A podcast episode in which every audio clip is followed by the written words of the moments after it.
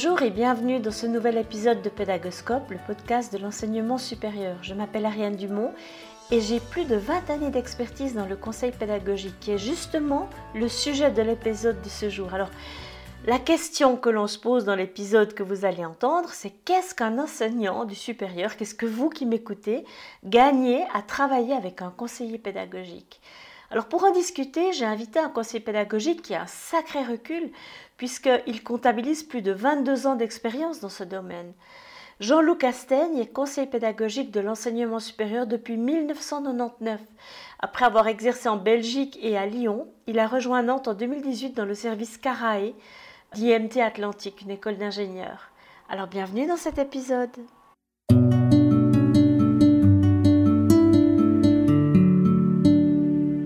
Merci beaucoup Ariane euh, pour ton invitation.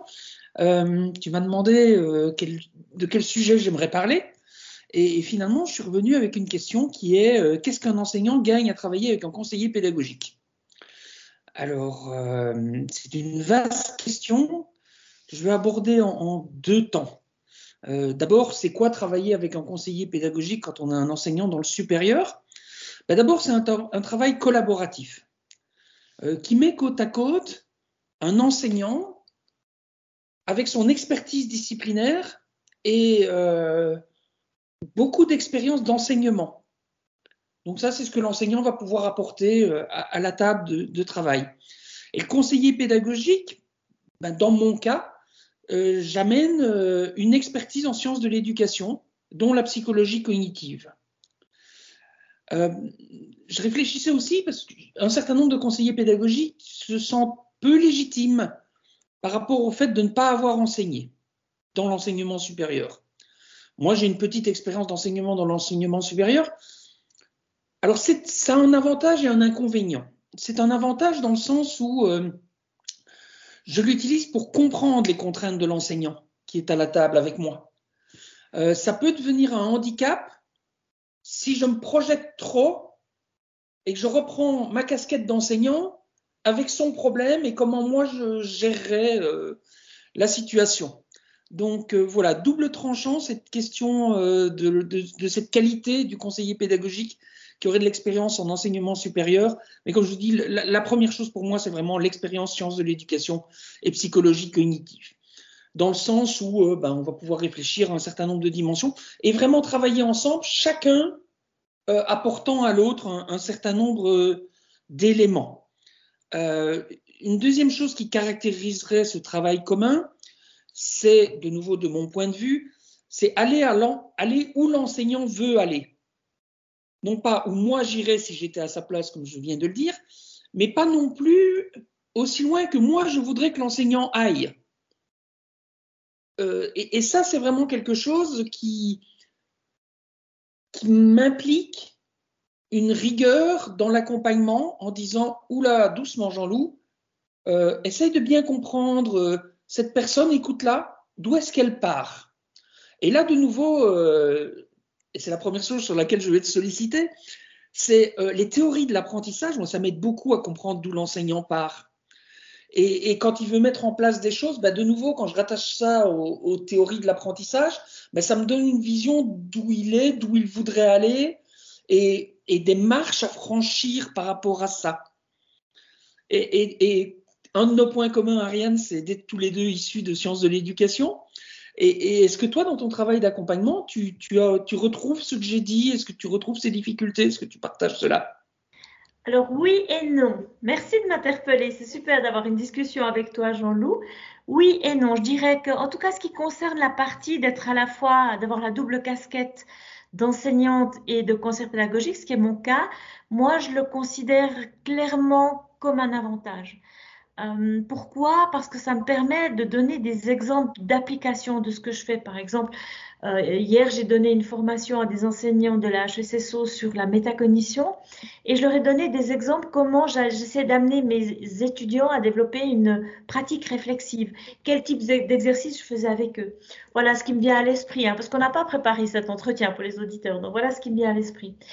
Et autrement, par rapport à, aux sciences de l'éducation, d'avoir ce bagage théorique m'aide beaucoup. en effet. je m'appuie très souvent sur une recherche qui avait été effectuée par Denis Berthiaud, notre collègue émérite qui est maintenant au Canada, sur the, Teacher Thinking Zone Related to Action. Et, dans, cet article, il explique bien qu'en fait, l'enseignant du supérieur a besoin de passer par une étape conceptuelle, donc de compréhension, pour pouvoir après aborder les étapes plus techniques, plus stratégiques, voire inactives, hein, de mise en application sur le terrain. Et que donc cette dimension de compréhension, elle est cruciale, j'ai envie de dire, pour amener la personne, tout en ayant bien sûr identifié, comme tu l'as très bien dit, je suis 100% d'accord avec toi, là où elle se trouve, euh, l'amener à, développer un bagage théorique qui va peut-être faire évoluer sa conception de l'enseignement et de l'apprentissage. Euh, par rapport à ça, ce que j'ai envie de dire aussi, et, je, suis d'accord avec toi, très souvent, quand on va assister à un cours, quand on discute avec un, enseignant, on voit très vite les leviers qu'on pourrait actionner pour que les choses aillent vite euh, dans un sens ou dans un autre et que l'enseignant soit satisfait. Mais ça, ce serait le piège dans lequel il faut en effet pas tomber. Hein.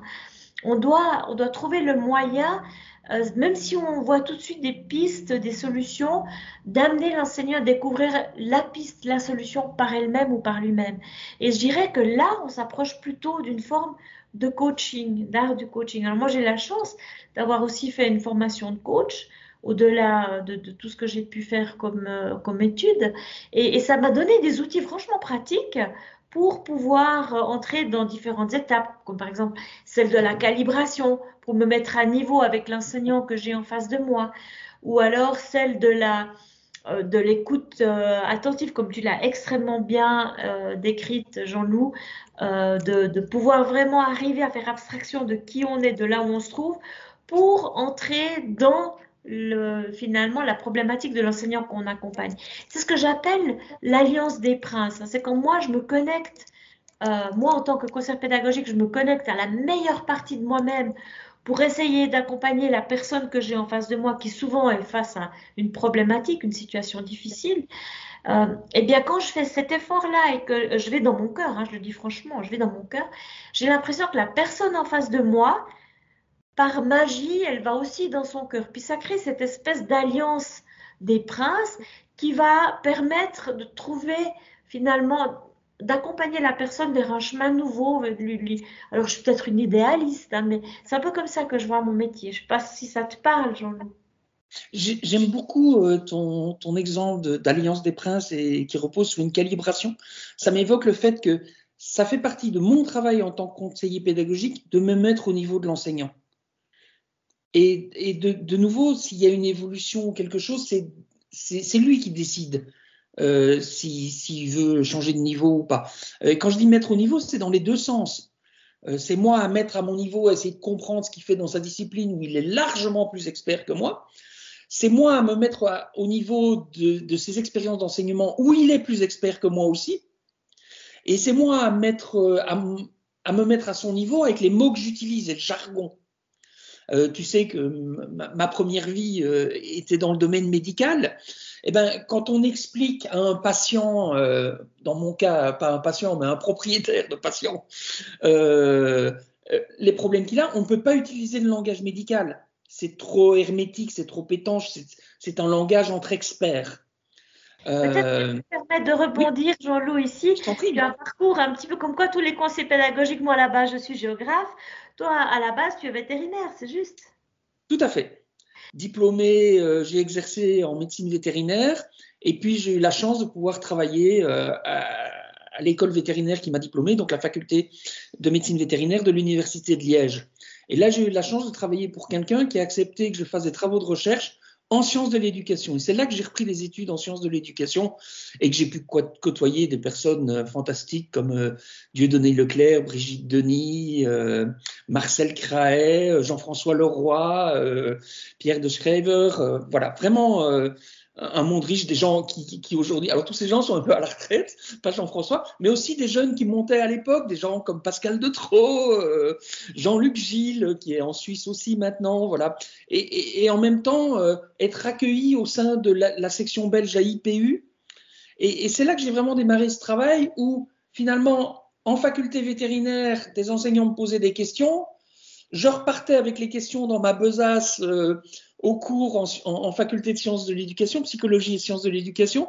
Je les posais et évidemment, ces gens ne me répondaient jamais. Ils me donnaient 4-5 articles qui exposaient des points de vue différents à lire et, à envisager. Et est-ce que c'est comme ça qu'un conseiller pédagogique doit se, comporter euh, Pour revenir au sujet euh, principal, Ariane, je dirais que dans mon métier, la façon dont moi je l'exerce, j'évite absolument d'apporter des solutions toutes faites. C'est pour ça aussi que je reviens bien avec mon expérience d'enseignant me permet d'apporter des exemples, pas des solutions toutes faites. Euh,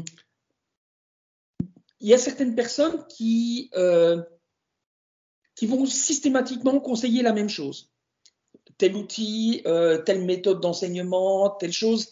Et, ça, moi, ça me fait un peu peur pour un marteau, tous les problèmes sont des clous. Ben non, tous les enseignants ne sont pas les mêmes, ils ne sont pas dans les mêmes contextes, ils n'ont pas le même background, ils n'ont pas les mêmes élèves.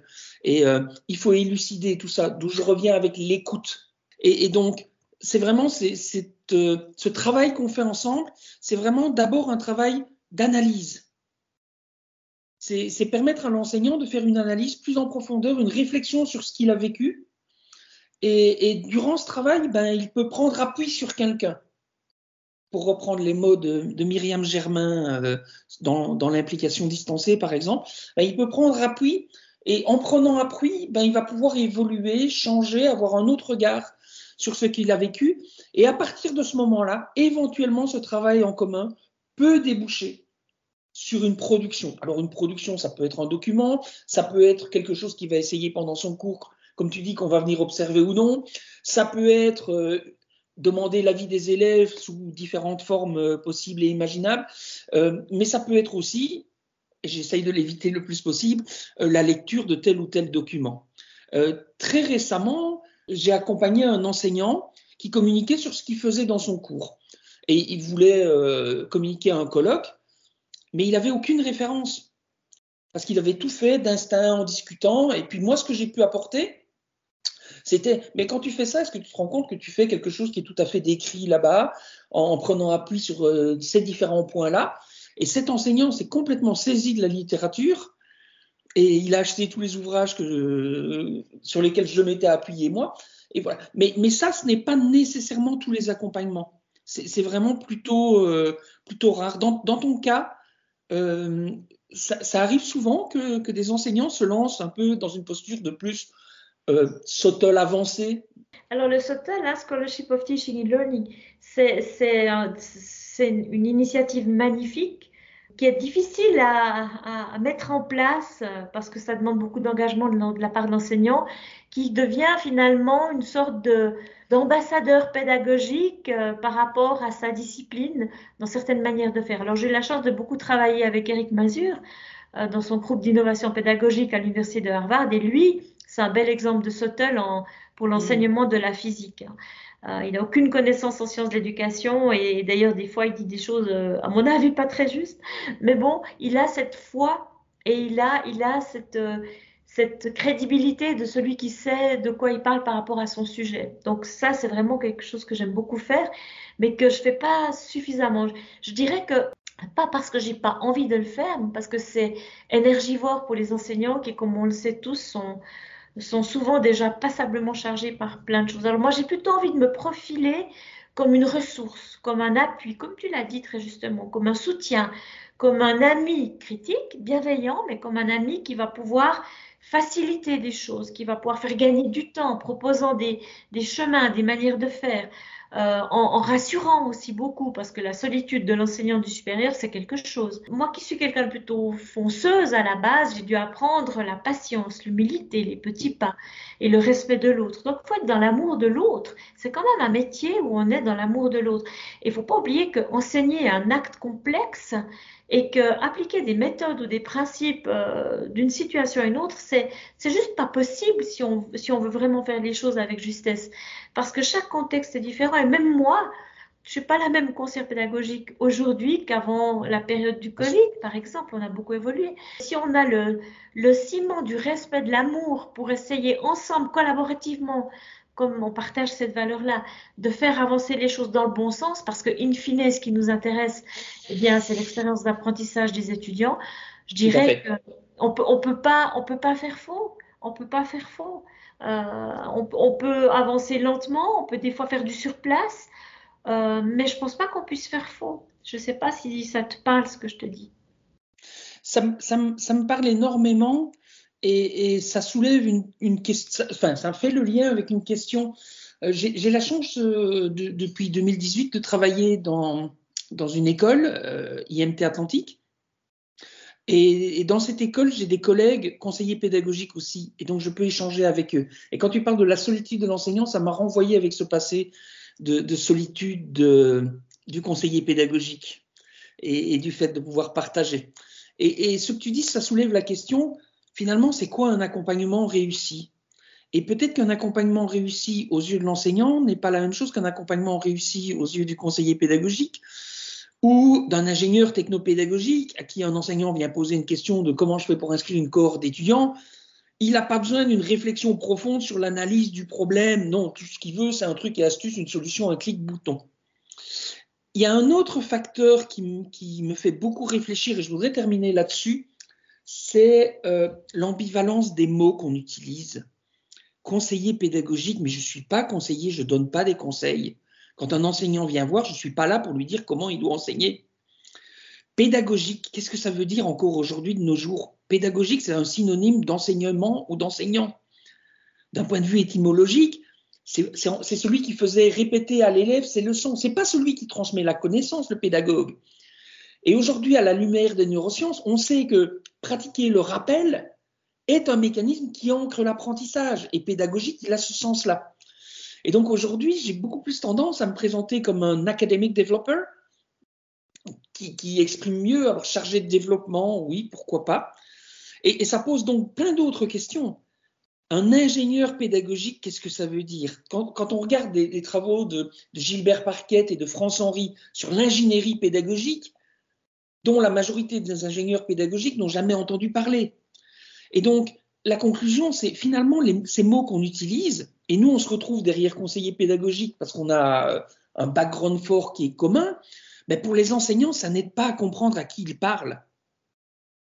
Et, c'est là que, c'est là que je voulais arriver en, terminant, parce qu'on approche bientôt de l'heure, je suppose, euh, le fait de se dire, ben, qu'est-ce qu'un enseignant gagne à travailler avec un conseiller pédagogique? On peut en parler beaucoup, mais s'il ne comprend pas bien ce que peut lui apporter, alors déjà, tous les conseillers pédagogiques ne sont pas les mêmes. Hein, toi et moi, on a parlé d'un background en sciences de l'éducation. Il y a d'autres backgrounds qui sont très riches. Et puis, il y a la personne aussi. Donc, nous, nous sommes trois conseillers pédagogiques dans mon établissement. Ben, le prof qui trouve que Jean-Loup, il est un peu euh, trop euh, dans la réflexion, ben, il peut aller voir quelqu'un d'autre qui sera peut-être un peu plus dans la construction tout de suite. Et inversement, bien sûr, on s'équilibre, on a chacun nos qualités, nos défauts. Pour conclure, le mot de la fin, c'est quoi pour toi un accompagnement réussi du côté du conseiller pédagogique? Euh, Du conseiller pédagogique, je dirais, il y a plusieurs pistes. Euh, c'est euh, l'enseignant que j'ai accompagné qui revient. Ça peut être la semaine après, ça peut être six mois après, ça peut être cinq ans après, ça peut être dix ans après, je ne sais pas. ça pourrait être un, un, collègue de cet enseignant qui vient me trouver en disant Machin m'a dit qu'il avait travaillé avec toi et qu'il avait apprécié, donc je viens te voir aussi parce que j'ai un problème complètement différent. Ça peut être une réunion où on dit euh, Ah ben, tel enseignant a parlé euh, de Jean-Loup ou d'Ariane en disant euh, ça l'avait vachement aidé de travailler avec lui. Ça peut être des élèves des étudiants en fonction du, système scolaire dans lequel on est, qui font remonter des informations en disant L'enseignant nous a dit qu'il avait travaillé avec euh, Jean-Loup ou avec Ariane, peu importe. Et euh, dans le cours, on, a trouvé que ça avait changé des choses et que c'était positif. Euh, et, donc, tu vois là-dedans, pour moi, le fait qu'un enseignant communique dans un colloque ou publie une recherche, c'est pas un facteur de réussite. C'est pas le but de l'accompagnement, c'est un indicateur d'un niveau de développement chez l'enseignant, mais pour moi c'est le SOTL, c'est pas une finalité en soi. Ça peut arriver. Quand ça arrive, je suis ravi, évidemment. Mais ce n'est pas ma finalité. Est-ce que ça répond à ta question? Oui, merci beaucoup, Jean-Loup. Merci pour cet échange.